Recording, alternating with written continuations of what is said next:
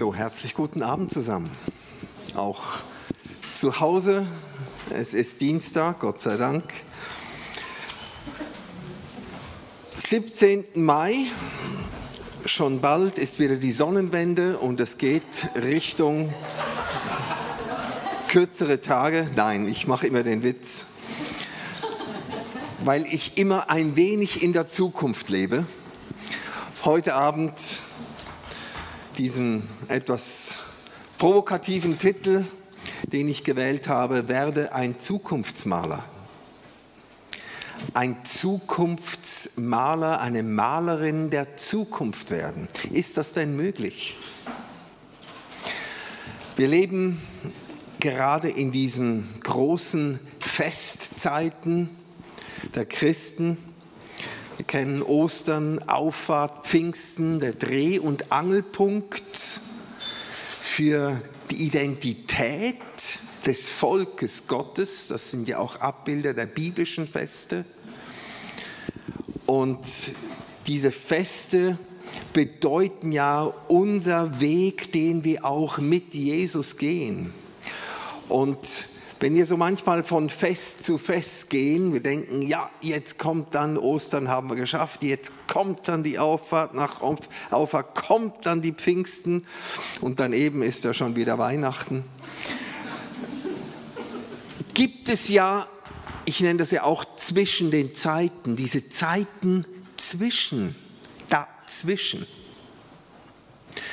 Und diese Dazwischenzeiten sind ganz interessant, weil diese Dazwischenzeiten ja diese Zeiten sind, in denen Jesus hoffentlich dich und mich auf eine Reise mitnimmt, um dir wieder etwas zu sagen, dir etwas zu Offenbarung, dir dich tiefer in diese Absichten hineinzuführen, damit wir hin auf Jesus hinwachsen. Und es gab tatsächlich diese Zwischenzeit zwischen Ostern, da haben wir ja gefeiert, auch wir haben gefeiert mit dieser Alive-Konferenz in der Reithalle, diese Auferstehung Gottes von den Toten. Und dann gab es diese 40 Tage bis jetzt zur Auffahrt, die Deutschen sagen Christi Himmelfahrt, 40 Tage zwischen diesen Zeiten. Und in diesen 40 Tagen sind noch ganz entscheidende Sachen passiert. Und ich möchte in meinen kurzen Auslegungen heute Abend etwas über diese 40 Tage noch sagen. Es gibt dann auch eine Zwischenzeit zwischen Auffahrt und Pfingsten, nochmal diese zehn Tage. Und wir können das Ganze aus einer historischen Brille anschauen und das noch ein bisschen historisch kritisch betrachten.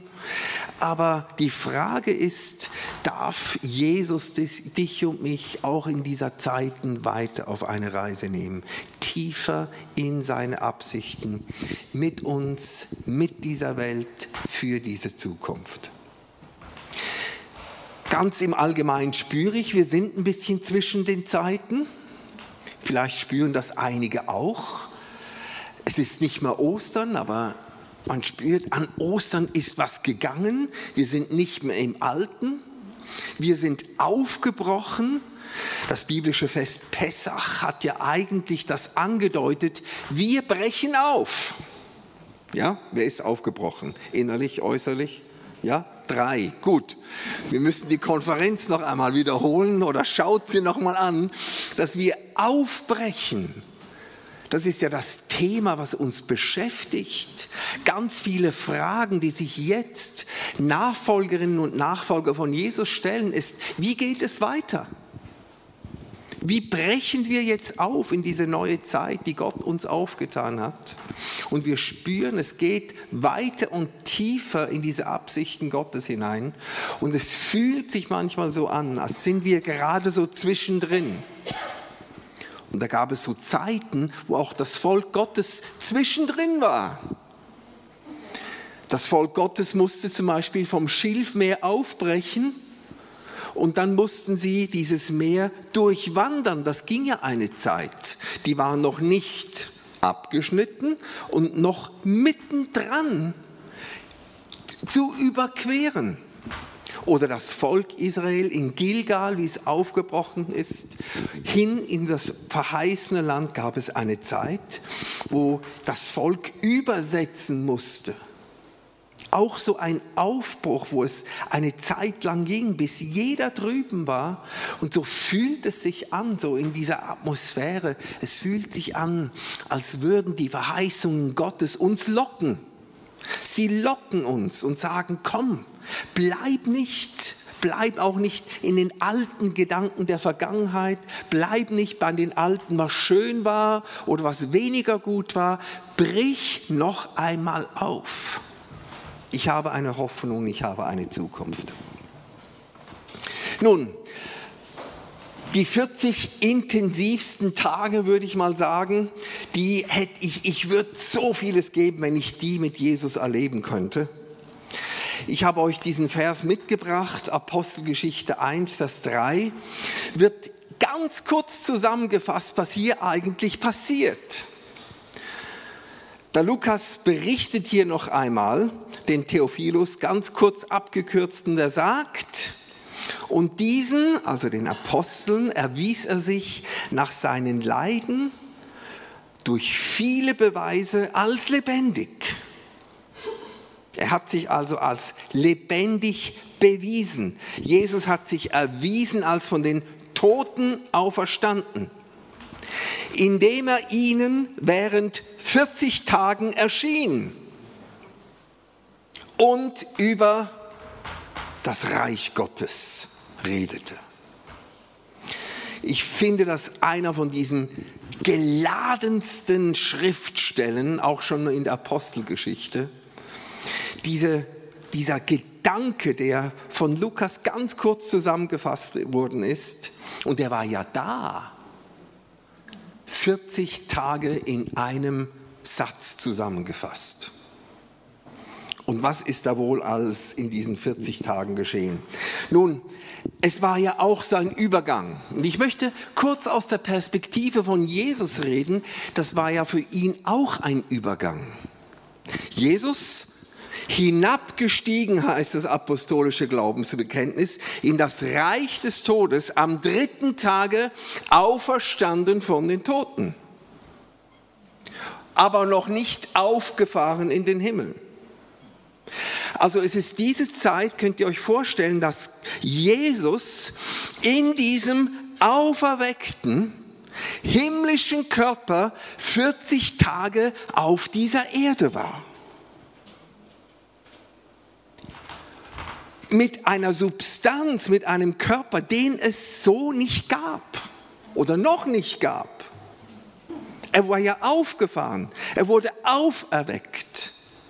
Man konnte ihn anfassen, aber dieser Jesus war nicht mehr an die physischen Gesetze dieser Erde gebunden. Er konnte durch Türen gehen, er konnte durch Wände gehen, er konnte versetzt werden in Zeit und Raum. Und dennoch aber war er noch nicht aufgefahren. Jesus war auf Erden, aber nicht mehr Jesus im Fleisch, wie er geboren war von Maria. Er war dieser auferstandene Jesus in einem neuen Leib, der dann später aufgenommen worden ist im Himmel. Und während 40 Tagen ist er den Jüngern erschienen. Ich finde, das ist, das ist Stoff für eine Story. Besser als jeder Groschenroman am Kiosk. Müsst euch das mal vorstellen, diese Action. Jesus, dieser Auferstandene auf Erden, plötzlich realisierend, ich bin noch nicht beim Vater und das hat er eindeutig auch klar gemacht bei Maria. Rühr mich nicht an, ich bin noch nicht aufgefahren. Also er hatte dieses Bewusstsein, Jesus, dass er seine letztendliche Station beim Vater noch nicht erreicht hat, aber er hatte dieses Bewusstsein, dass er auferweckt worden ist in einen neuen Leib, einem himmlischen Leib, als dieser gewaltige König, der diesen Triumphzug in diesem Himmel gehabt hat und alle Mächte und Kräfte und dämonische Bollwerke in einen Triumphzug durch die Himmelswelt geführt hat. Das geschah ja in diesen drei Tagen, als er gestorben war. Er hat gesiegt. Und dieser Jesus, plötzlich war er wieder auf Erden, aber er kam nicht mehr, er war da in diesen 40 Tagen nicht auf Erden als einer, der zu den Menschen kam und die wussten nicht, wer er war. Er hat sich ja den Seinen offenbart. Er hätte ja nach Jerusalem gehen können, das Victory-Zeichen machen können. Hey, seht mal, es hat nicht geklappt und alle hätten vielleicht geglaubt. Warum, stellt euch das mal vor, warum wurde Jesus auferweckt und noch nicht gleich in den Himmel genommen? Warum ließ ihn der Vater 40 Tage noch auf Erden? Ich glaube auch, dieser Übergang für Jesus, einerseits war es für die Jünger, zu ihnen kommen wir noch, und andererseits war es auch für ihn, für Jesus, hat er diese Welt nicht mit anderen Augen angeschaut?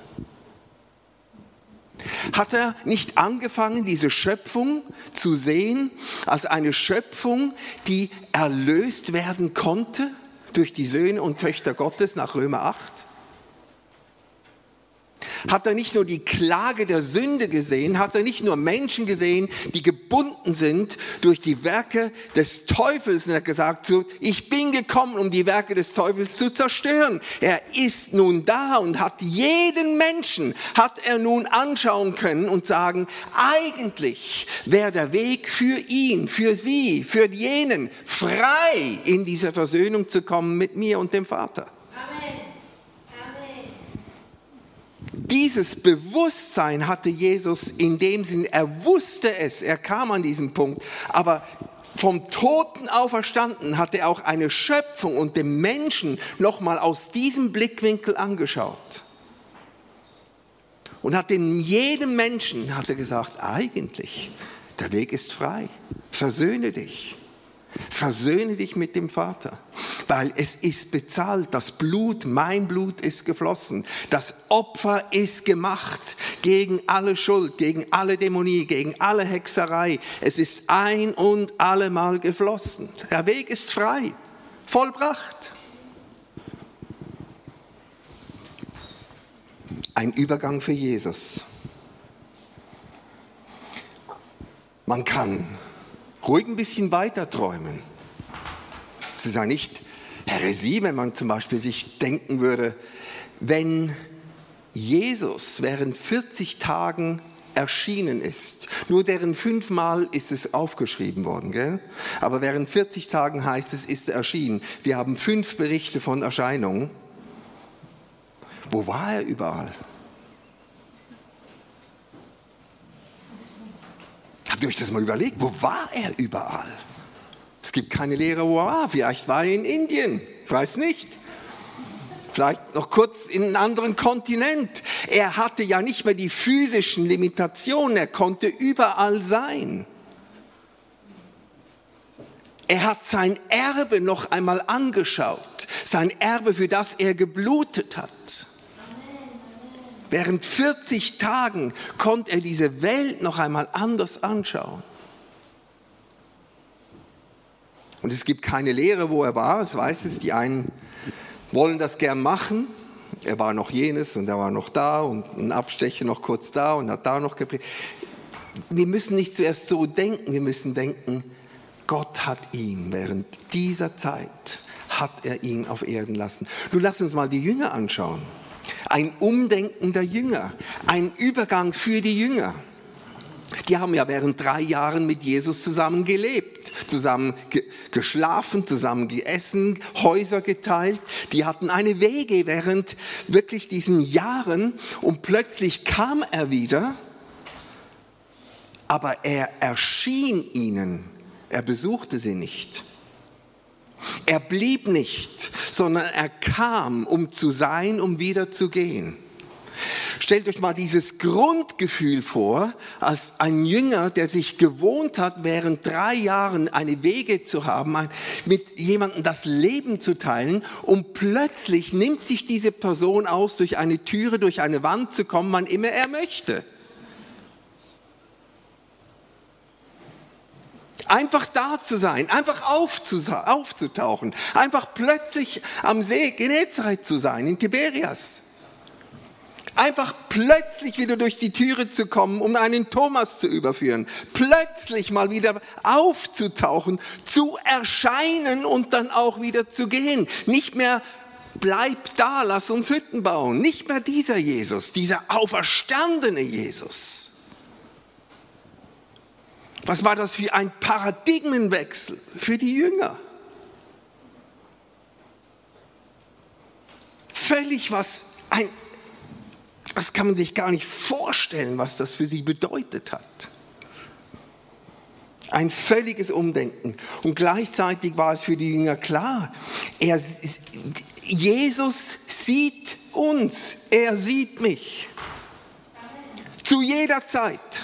Er kennt meine Gedanken zu jeder Zeit. Er kommt, um ihren Frust zu dienen. Er kommt, um ihre Ängste abzuholen, beziehungsweise ihnen zu dienen. Er, kommt, um den Unglauben anzusprechen. Er sieht jederzeit, auch wenn er nicht da ist. Das war eine Vorbereitung für das Wirken des Heiligen Geistes. Der Heilige Geist sieht, er ist da. Er ist die, diese Substanz, auch wenn wir ihn nicht anfassen können. Er ist Gott auf Erden, der jederzeit tangible heißt es im Englisch, da sein kann, greifbar sein kann, dich adressieren kann in all deinem Innersten, weil er dich kennt.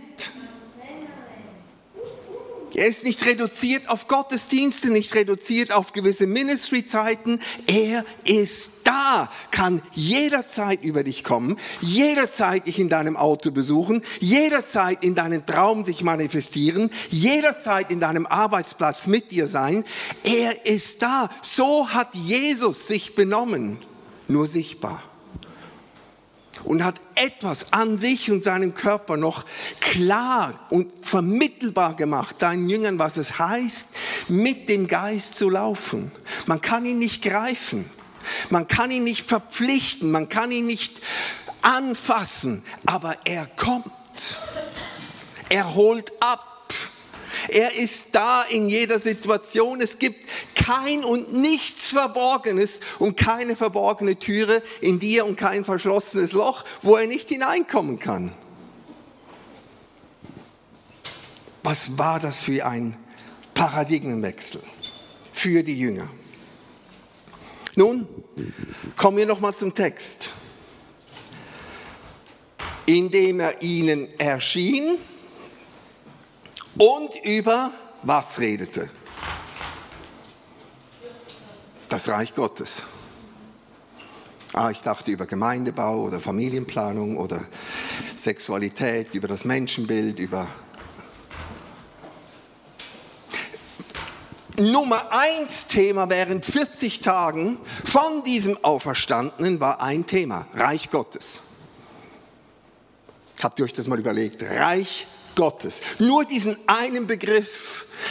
Und Jesus hat ja in seinen Lebzeiten immer wieder diese, äh, diese Gleichnisse gebracht und gesagt, das Reich Gottes ist wie. Und dann hat er den Menschen, nicht nur den Jüngern, sondern vor allem dem Volk immer wieder erklärt, dass wie dieses Reich Gottes so total antizyklisch ist von dem, was sie unter Reich verstehen. Aber er kam und hat eigentlich in, bei diesen Jüngern ein Bild gemalt. 40 Tage lang ein Bild gemalt für sie über dieses Reich Gottes. Jesus wurde zu einem Maler, einen, wie einem inneren Bildhauer, der dieses Bild vermittelte vom Reich. Und wir wissen nichts davon, was er gesagt hat.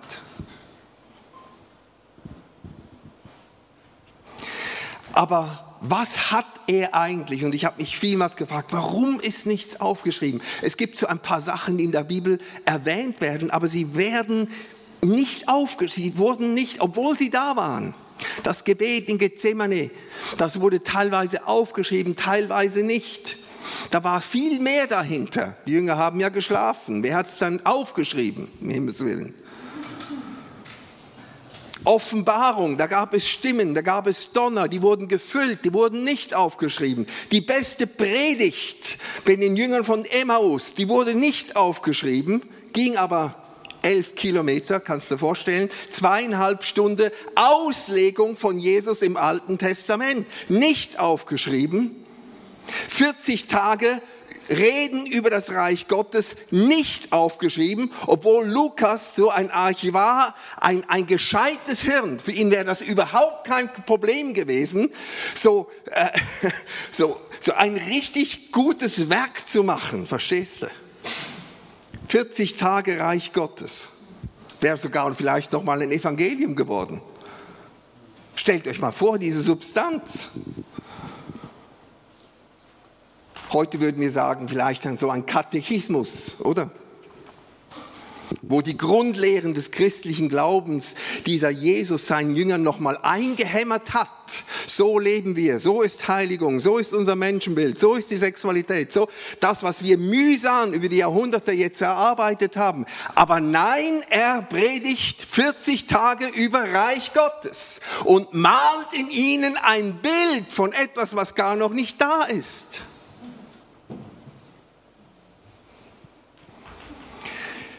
Die Jünger hatten ja auch ein Bild über Reich Gottes. Es gibt so ein paar Hinweise, ich lese einige. Lukas 19,11 zum Beispiel, oder? Heißt es, als sie, also die Nachfolger dies hörten, fuhr er Jesus fort und sagte ein Gleichnis, weil er nah bei Jerusalem war und sie meinten, das Reich Gottes werde sofort sichtbar werden. Okay? Sie hatten also ein Verständnis, Jesus ist König, das haben sie verstanden, nah bei Jerusalem, da wussten sie, dieser König kommt nach Jerusalem. Die Propheten sprechen von Jerusalem, das muss dieser König, das Jesus ist dieser König. Er wird sein Reich jetzt in Jerusalem aufrichten, die Römer aus dem Haus jagen und endlich das Großreich Israel wiederherstellen, das verheißen ist. Die kannten ja das Wort. Und Jesus sagte, äh, Lukas 24, eben, die Emmaus-Jünger, Kleopas, einer von ihnen, der sagt, wir aber hofften, als sie mit diesem Unbekannten geredet haben, der der Auferstandene war, die haben ihn ja nicht erkannt, wir aber hofften, er sei es, der Israel erlösen sollte. Also auch sie hatten so ein Bild von eigentlich diesem Jesus, der kommt, um das Reich aufzubauen, endlich sauber zu machen, endlich mal den Fuß auf den Boden zu setzen und zu sagen, so jetzt, ich bin der Messias. Wenn der Messias kommt, geschehen ein paar Sachen, wie die Propheten sagen. Das glauben die Juden heute noch. Sie warten immer noch auf den Messias. Vorbereitungen werden getätigt auf das Kommen von diesem König. Jetzt, heute, im Verborgenen und öffentlich. Sie dachten das auch. Apostelgeschichte 1. Kaum war Jesus unter ihnen, stellten, als sie Auferstandene, stellten seine Freunde wieder die Frage, Herr, stellst du in dieser Zeit für Israel das Reich wieder her? Sie haben wieder gefragt, haben Sie gecheckt, das ist ja Jesus? Die Augen wurden ihnen aufgetan. Erste Frage, Jesus, jetzt aber, gell? Oder? Jetzt kannst du Gas geben, Jerusalem. Krone, Thron, hoppla. Und Jesus hat nicht gesagt, spinnet er eigentlich? Jesus hat nur gesagt, es ist nicht euch die Zeiten und die Seasons, Kairos und Kronos, die himmlische Zeit und die irdische Zeit zu erkennen, dem mein Vater festgesetzt hat. Er hat nicht gesagt, es gibt kein Reich mehr auf Erden. Nein, nein, nein, nein, nein. Es gibt ein Reich eines Tages, von dem Jesus wiederkommt in seinem zweiten Kommen. Es gibt dieses Reich. Jede Prophetie im Alten Testament wird erfüllt werden. Es, wir werden einen König haben in Jerusalem. Diese, diese, diese Völker werden es erleben, nicht mehr verführt zu sein. Und Segen wird ausgehen von Zion aus in die Welt hinein. Ja, Jesus hat das nicht negiert.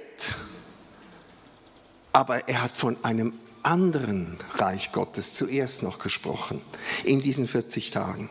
Und ich glaube, wir müssen wieder ein Bild entwickeln, gerade jetzt, in diesen Zeiten, wo eine Welt Kopf steht und wo du mit jedem sprechen kannst und das Negative ist zuerst auf der Zunge und die Hoffnungslosigkeit spürbar und greifbar. Das Erste, was Jesus ihnen gemacht hat, und das steht jedem zur Verfügung in Jesus, auch dir, der du zuschaust, der du Hunger hast, der du eingeschaltet hast, jedem steht es zur Verfügung. Jesus ist gekommen, Lukas 24, 45, als er durch diese sich offenbart hat, er war kein Geist, man konnte ihn, man konnte ihn anfassen, er hat Fisch gegessen, interessant, ob dann der auch verdaut wird oder nicht, das war keine Ahnung, aber auf jeden Fall funktioniert. In, in, der neuen, in der Himmelswelt kann man ja dann essen und trinken, gell? Also irgendwie muss das noch funktionieren dann in dem neuen Körper, den wir haben. Freut ihr euch auch? Ja, ich freue mich schon. Also das Gefühl vom guten Messen, guten Wein, schönen Fett, darf man das heute noch sagen? Ja, genau.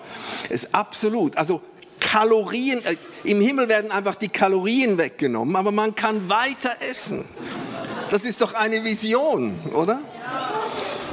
Einfach, es gibt einen himmlischen Stoffwechsel. Halleluja. Endlich kommt ein bisschen Begeisterung hier.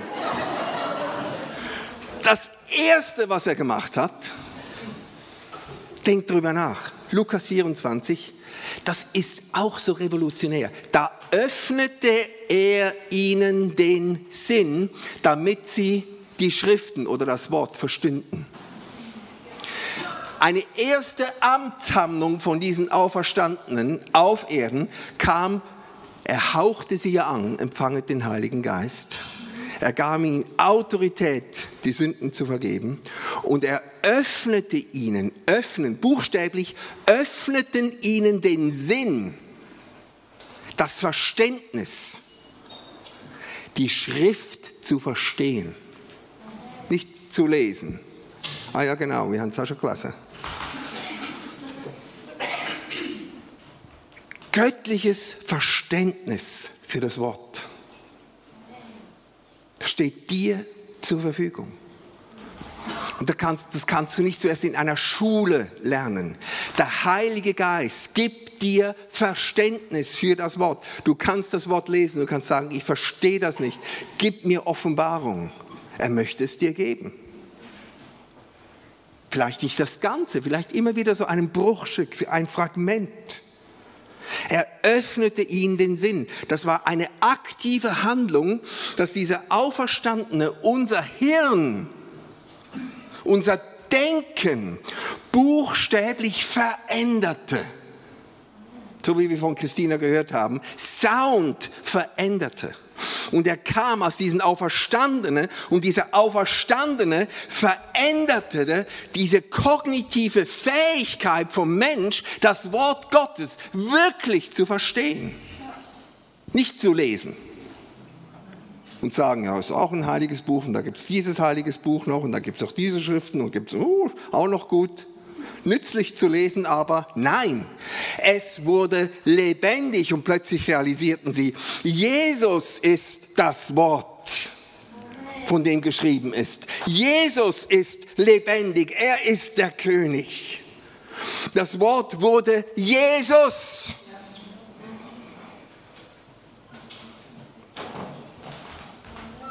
Und darum dieses Bild. Wenn wir nun sagen, und das hört man viel in diesen Tagen, Statements, wir wissen nicht, was die Zukunft uns bringt. Mit Verlaub, das ist Quatsch. Ja, wir wissen vielleicht nicht, was morgen uns bringt oder übermorgen oder die Entwicklungen. Es geschehen ja Dinge, von denen wir sagen, hätten wir nie gedacht, oder?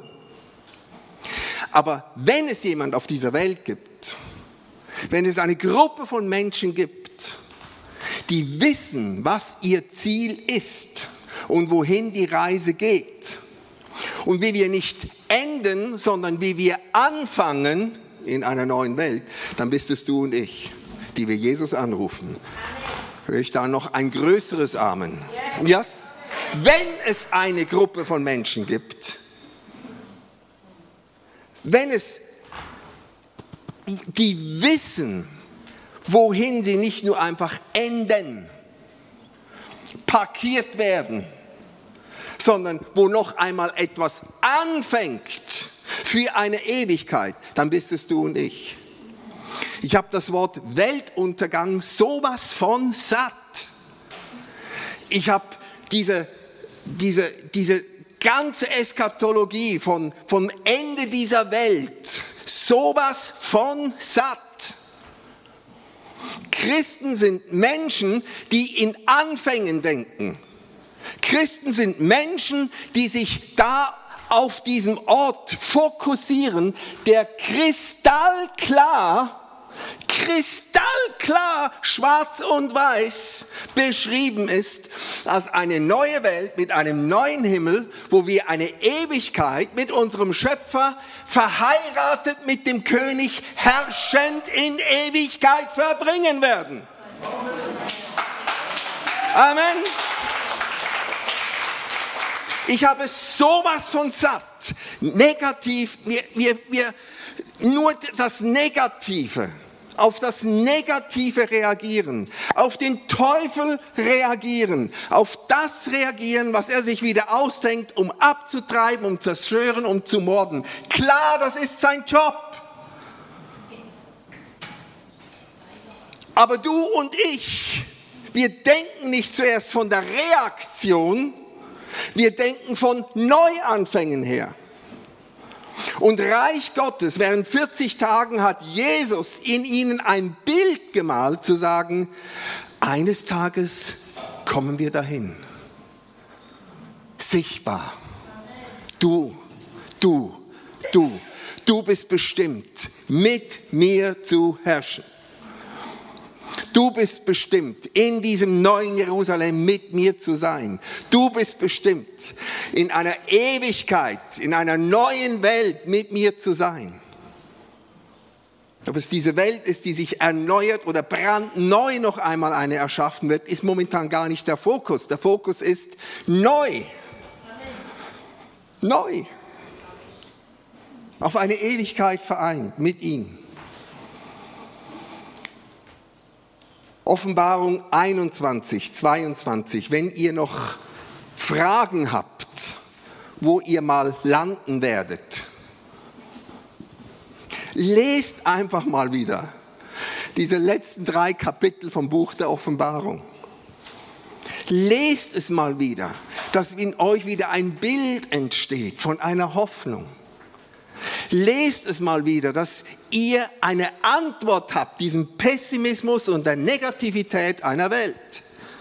Dieser No-Bock, No-Future-Stimmung. Diese Selbstzentriertheit, die sich nur auf sich selber fokussiert und sagt, heute leben wir, morgen sterben wir, was so immer. Eigentlich kann man gerade Selbstmord machen, wenn man so denkt. Wenn ja sowieso alles Zufall ist haben wir diesen Blick, wo wir landen. Und nicht einfach nur parkiert werden, sondern noch einmal dieses Leben mit ihm in die Fülle und in die ewige Bestimmung kommt. Also ein Bild von Ankommen, von ein Bild von Identität geklärt sein, ein Bild von Auftrag in Fülle, ein Bild von eingegliedert sein in einer Familie, ein Bild von dem, was Gott sich eigentlich ausgedacht hat mit dem Menschen. Er wird diese, Trophäe, die er bezahlt hat durch sein Blut, wird er bekommen. Keine Frage.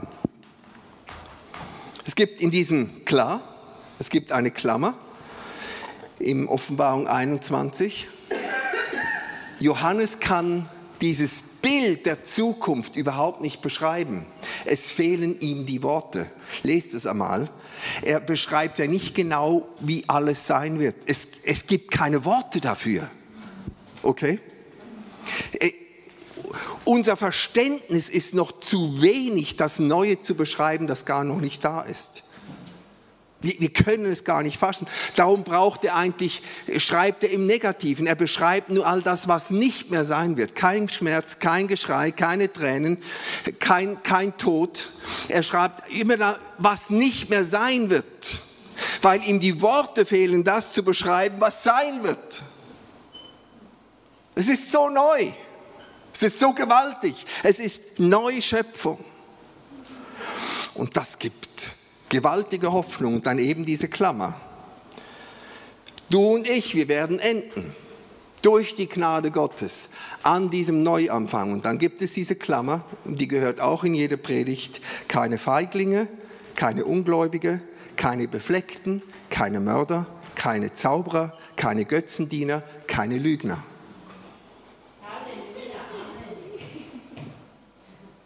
Wird gefließentlich ausgelassen aber durch Gottes Gnade in Jesus, der uns gerecht gemacht hat von aller Schuld, der uns reingewaschen hat durch sein Blut, bist du und ich, sind wir bestimmt für diesen Neuanfang. Ich möchte noch mit einem Bild abschließen. Heinz, bringst du mir schnell das Tischli, wissen gut. Stell das Tischchen mal hier hin. Genau. Und äh, ich brauche noch den Günther. Günther, komm du mal schnell, wissen gut. Stell dich mal dahin, Günther. Und nimm so die Welt in deine Hand.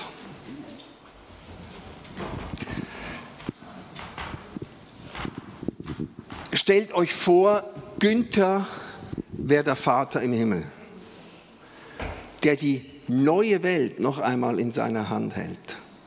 Das Neue. Und das Neue ist aus der Distanz, ist es beschrieben, oder? Die neue Erde, die neue Himmel. Gott trägt sie schon in seinem Herzen. Und aus der Distanz sehe ich es. Während 40 Tagen hat Jesus quasi, wie gesagt, auf diese Welt hingewiesen, obwohl sie noch nicht da war. Die Jünger haben gedacht, endlich Römer weg und wir mit Jesus in Jerusalem regieren. Und Jesus hat gesagt, nein, schaut noch mal genau hin.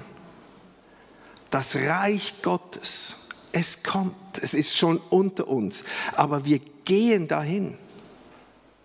Das ist das Ziel. Nun, kann ich die Details erkennen? Nein. Du müsst ich schon gewaltig gute Augen haben, oder? Details sind verborgen.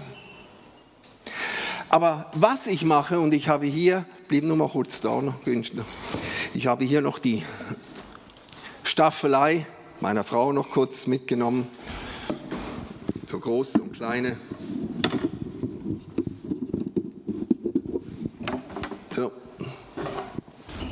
Noch ein Bild, welches sie gerade am Malen ist.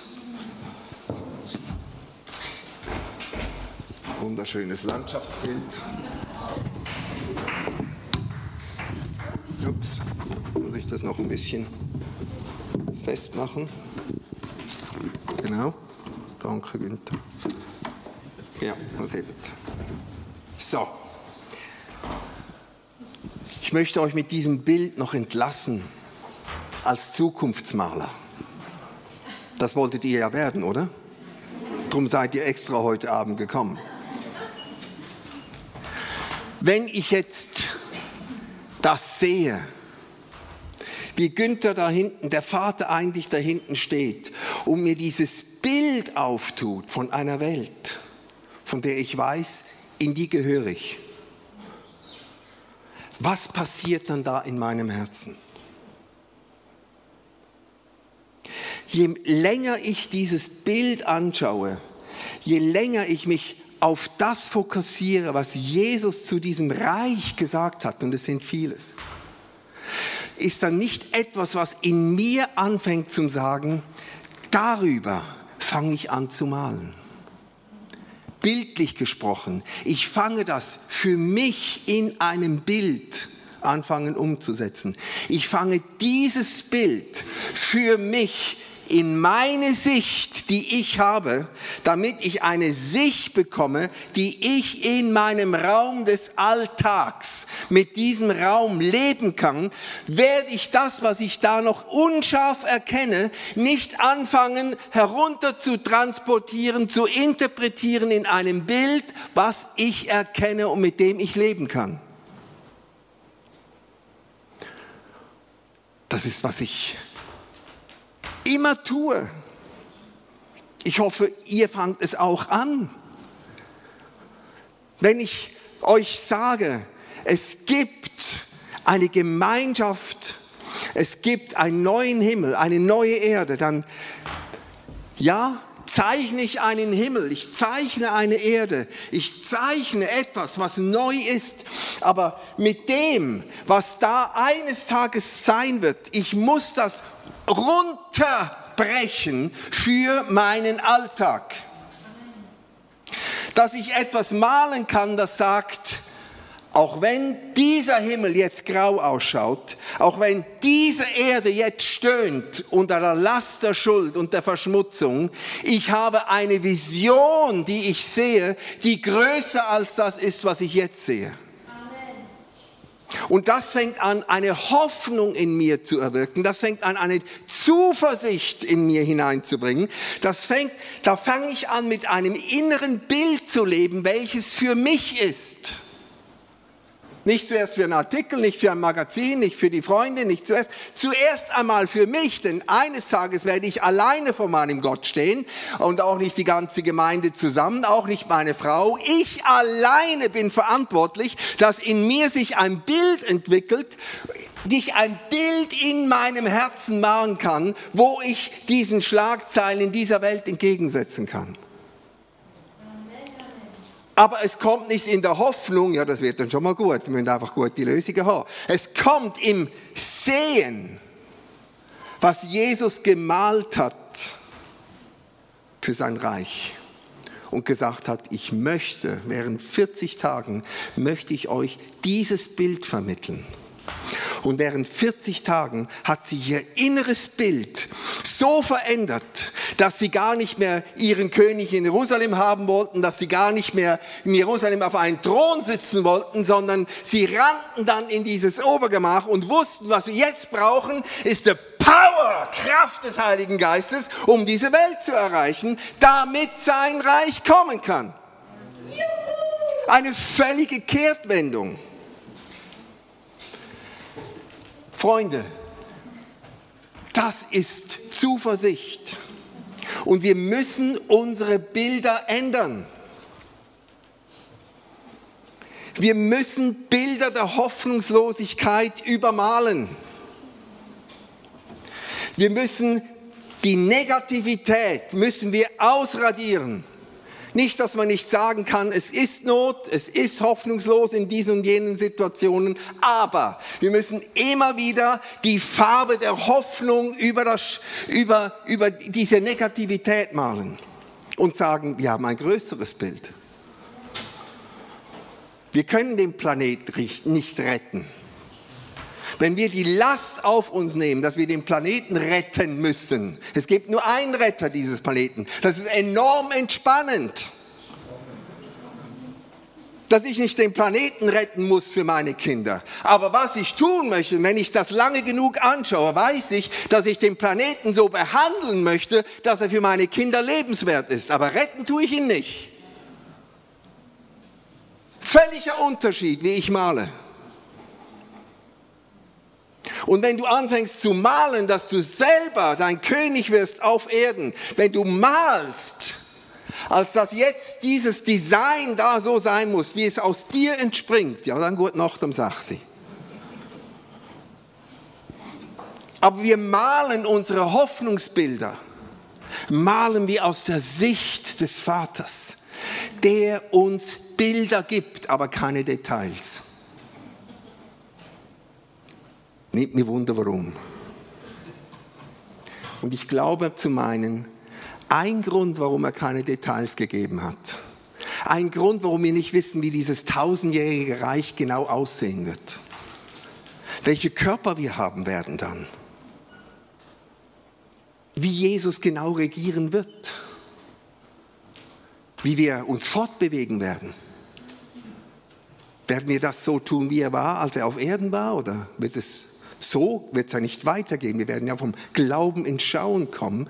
Aber ihr merkt, es fehlen Details, aber in uns entwickelt sich ein Bild der Hoffnung. Wenn wir uns jetzt über Russland aufregen, dann muss doch in uns ein Bild entstehen, dass auch diese Nation eines Tages wieder eine Hoffnung bekommt, weil die Völker Gott gehören und die Völker in eine Perspektive hineinkommen können der Erlösung. Dann fängt in mir nicht die Wut und der Wutbürger und der Aufschrei an, sondern dann fängt in mir die Fürbitte an, dass ich eine Atmosphäre anders präge durch mein Reden und anfange zu sagen, ich male ein Bild von Russland, welches anders ist, als jetzt die Medien porträtieren. Und mit diesem Bild setze ich ein anderes Zeichen. Und in diesem Bild setzt sich in mir ein anderes Bild fest, welches so kostbar ist, welches mich nicht nur am Leben erhält, sondern mir Hoffnung gibt. Dass wenn ich das Wort Russland höre, in mir die Freude kommt, dass Russinnen und Russen eines Tages in ihrer Sprache vor diesem Gott, vor seinem Thron anbeten werden aus allen Stämmen, aus allen Zungen, aus allen Ethnien.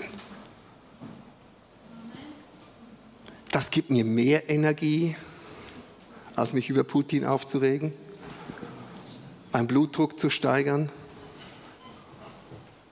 und doch nichts machen zu können, als empört zu sein, eine Fahne rauszuhängen. Schon gut, schon, ich habe nichts gegen Demonstration, alles zu seiner Zeit. Absolut richtig.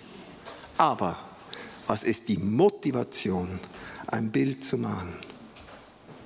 Und ich möchte dich, auch der du zuschaust, ich möchte dich fragen, bist du so ein Zukunftsmaler? Fängst du an, an deiner Zukunft zu malen?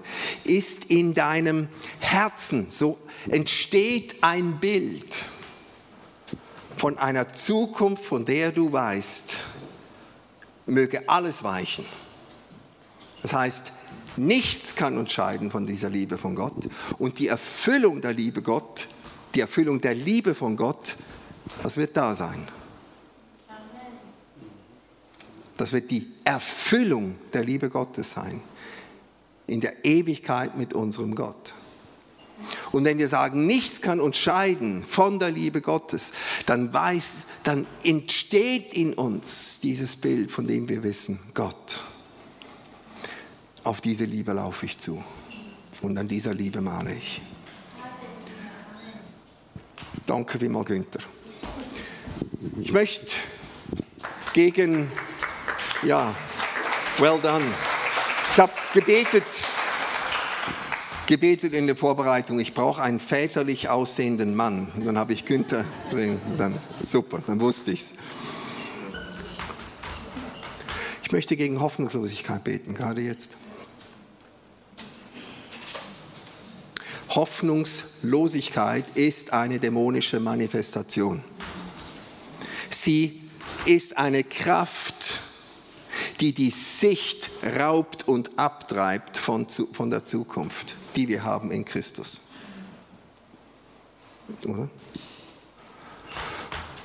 Und wenn wir lange genug in dieser Hoffnung, wenn er lange genug gesät hat, dieser Widersacher, wenn er lange genug erstickt hat, wenn er lange genug Samen, die eigentlich treiben sollten in dieser Erde, wenn er lange genug diese gestört hat, oder? Dann kommt nicht nur Hoffnungslosigkeit, dann kommt Depression. Dann kommt die Abwendung, dann kommt die Isolation. bis hin zum Tod. Weil der Teufel möchte nichts lieber als Leben abtreiben. Und du kannst glauben, er möchte dich gern tot. Garantiert. Er hasst dich am Leben. Sein Job ist, Leben zu beenden. Aber wir haben jemanden, der gekommen ist, damit wir Leben haben und in der Fülle haben. Und diese Werke des Feindes zerstört werden. Und ich möchte euch einladen, wenn ihr spürt, ihr möchtet der Hoffnungslosigkeit dieser Tage etwas entgegensetzen, ein eigenes Bild anfangen zu malen, dann möchte ich euch einladen, dass ihr aufsteht, dass wir gemeinsam dieses Zeichen noch setzen können. Wenn du es schon machst, wunderbar. Aber wenn du dich angesprochen fühlst, sagen, ich werde zu einer Hoffnungsmalerin, zu einem Hoffnungsmaler. Ich bin wild entschlossen, diesen diesem Bild etwas entgegenzusetzen, dieser, dieser Dusche, dieser Manipulation, dieser, dieser Luft, dieses Luftraumens, der wie eine Glocke auch über die Gläubigen und über die Gemeinde Jesu kommt. Dann entscheiden wir uns und sagen, nein, heute Abend werde ich Malerin und Maler. Wenn das in einem Bild machst, wunderbar. Es kann ein inneres Bild sein, es kann ein äußeres Bild sein, du kannst selber mal, aber wir möchten einfach noch eine kurze Zeit der Anbetung des Gebetes haben, auch euch zu Hause.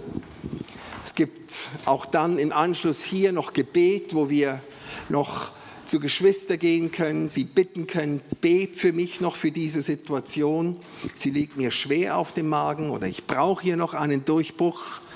Und ich brauche hier, hilf mir in diese Perspektive zu kommen, dass ich nicht stehen bleibe, sondern dass ich weiter durch dieses Problem hindurch sehe, durchbrechen kann und sehen kann, es gibt eine Lösung. Es gibt eine Hoffnung. Vater, und wir danken dir jetzt von Herzen. Wir danken dir, dass wir in, diesen, in dieser Zwischenzeit drin sind. Wir danken dir für diese Zeit zwischen Ostern und Auffahrt. Wir danken dir für diese 40 Tage. Und auch jetzt wieder Gott, es gibt einen biblischen Kalender. Nicht einen irdischen, nicht den gregorianischen. Es gibt ein Timing von Gott, welches er gesetzt hat. Und so wie du dein Volk immer wieder gerufen hast, sich mit diesen Festen eins zu machen, hat dein Volk sich immer wieder auf dem Weg gemacht hin zu diesem Ziel dazu. Und ich danke, dass wir heute Abend auf dem Weg sind, Gott. Dein Volk ist auf dem Weg. Deine Gemeinde ist auf dem Weg. Deine Gemeinden, dein Leib ist auf dem Weg. Du lockst deine Braut, du lockst dein Volk. Wir haben ausgerufen, niemand bleibt zurück, niemand geht verloren. Mose hat dem Pharao sogar gesagt, keine Hufe bleibt zurück. Alles, was uns anvertraut ist, kommt mit. Wir ziehen aus. Und alles Volk, was beschnitten wurde in Gilgal, alles Volk konnte hinüberziehen an dieser Bundeslade der Gegenwart Gottes vorbei. Und Vater, so bete ich jetzt zuallererst, dass du Gnade gibst. Jeder, der jetzt zuschaut, jeder, der diese Botschaft hört, jeder, der heute Abend hier ist, dass du Gnade gibst, dass wir diese Übergänge schaffen, dass wir den Mut haben, unsere Füße in den aufgestauten Jordan zu treten dass wir den Mut haben, altes Schönes zu verlassen, damit wir in das Neue hineinkommen, auch wenn da noch die Bollwerke sind, die Riesen sind, diejenigen sind, die höhnen und lachen. Aber es ist die Verheißung Gottes. Und so danke ich dir, mein Gott, ich danke dir, dass auch heute Abend Menschen aufbrechen von Situationen, alten Traurigkeiten, von Verlusten, von Menschen, welche sie geliebt haben und vom Schmerz noch nicht loskommen.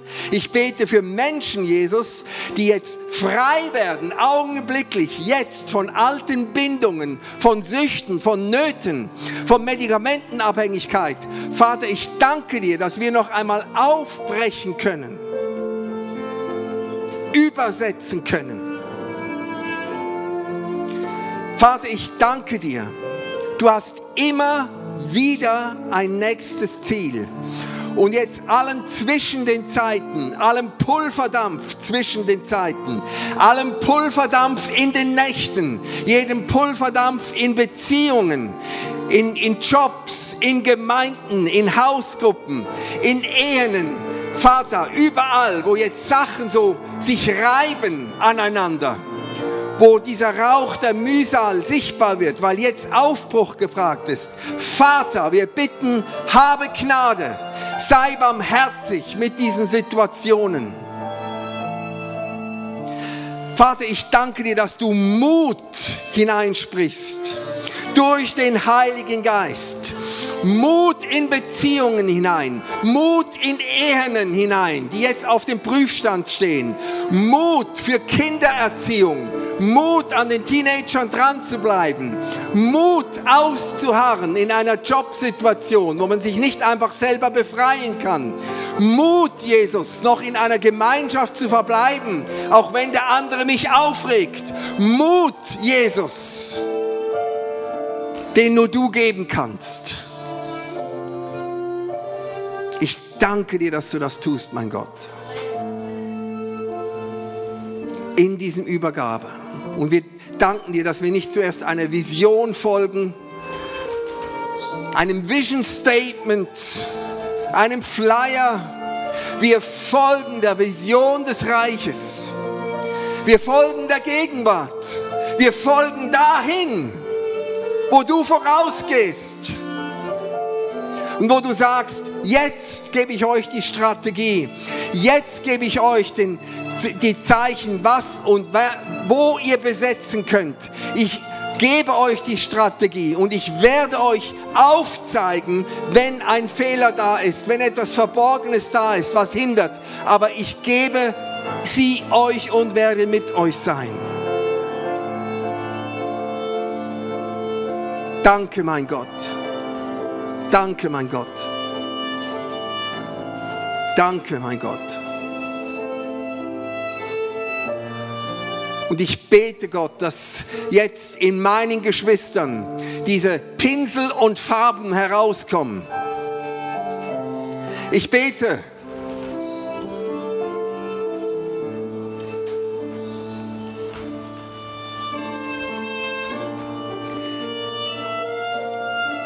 bete, dass du die Farben der Hoffnung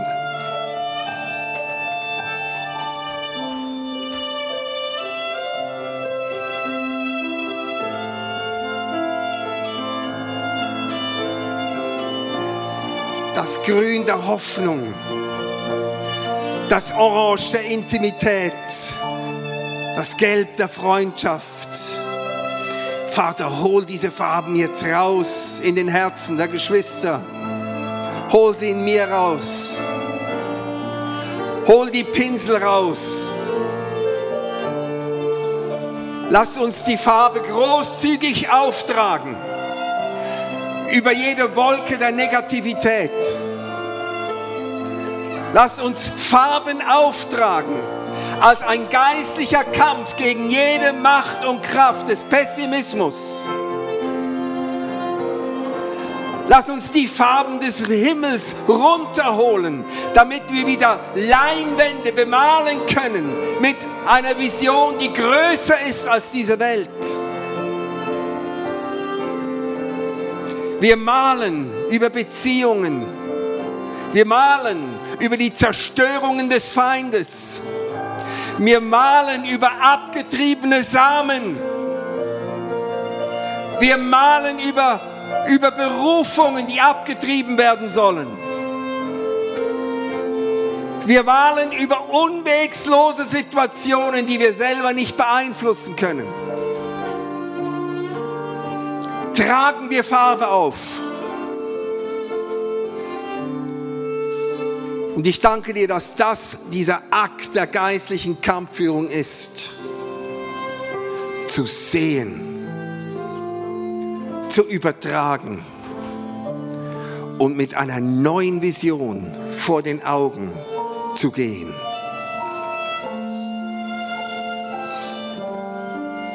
Vater, wir danken dir. Du hast Antworten des Himmels in großer Not. Du hast Antworten für die Völker. Du hast Antworten für alle Versorgung. Du hast Antworten für die Bauern, für die Landwirtschaft. Du hast Antworten gegen alle Waffen. Du hast Antworten gegen das, wo der Mensch meint, er müsse den Planet steuern und retten. Du hast die Antwort in dir gegeben. Und wir danken dir noch einmal, dass wir getauft werden mit dem guten Heiligen Geist in nicht allzu vielen Tagen von jetzt. Und wir sagen noch einmal, wenn Auffahrt ist, werden wir noch einmal ein Upgrade erleben, was es heißt, mit Christus in seinem Sitz zu sein, mit ihm im Geist zu regieren mit ihm positioniert zu sein in der Himmelswelt, wie der Epheserbrief sagt. Mit ihm über Umstände zu sehen und auszusprechen in der Hoffnung. Und wir freuen uns auf Pfingsten, Gott, wo wir nochmal die Kraft des Geistes erwarten. Nicht als Unterhaltung, sondern als Empowerment für diese Welt. Als Empowerment, Gott als eine Krafteinwirkung, die die Welt noch einmal an dein Herz zieht. Vater, wir danken dir.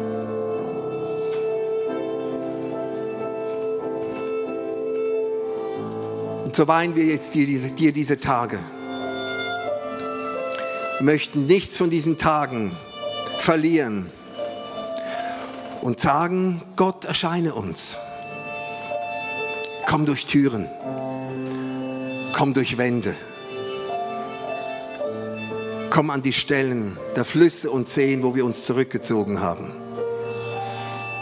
Komm, Gott, hol uns ab und male jetzt ein Bild in uns. Wir danken dir von Herzen. Wein dir diese Zeit, diese Tage, dass sie uns nicht verloren gehen. Und möge der Friede von Gott, der höher ist als all unser Denken, Möge dieser Friede mit uns sein und möge sein Wort unser Denken erleuchten, so wie du es gemacht hast mit den Jüngern. In deinem Namen beten wir das. Halleluja. Amen. Bitten die Beterinnen und Beter, wenn ihr gern noch euch positionieren wollt, rechts und links des Saales werdet ihr noch da sein, haben rote Bändel um den Hals. Wenn ihr gern noch einen Segen, eine, so eine Rot, ein Roadblock, so eine Blockade abladen möchtet, damit ihr malen könnt, lade ich euch herzlich ein, zu Hause noch einmal, die Linien sind offen, ruft an, Beterinnen und Beter sind da, um mit euch dieses Bild zu malen. Und wenn du sagst, ich möchte überhaupt zum ersten Mal so ein Maler werden. Ich möchte in diese neue Welt gehören, die jetzt schon anfängt. Ich möchte zu diesem Jesus gehören.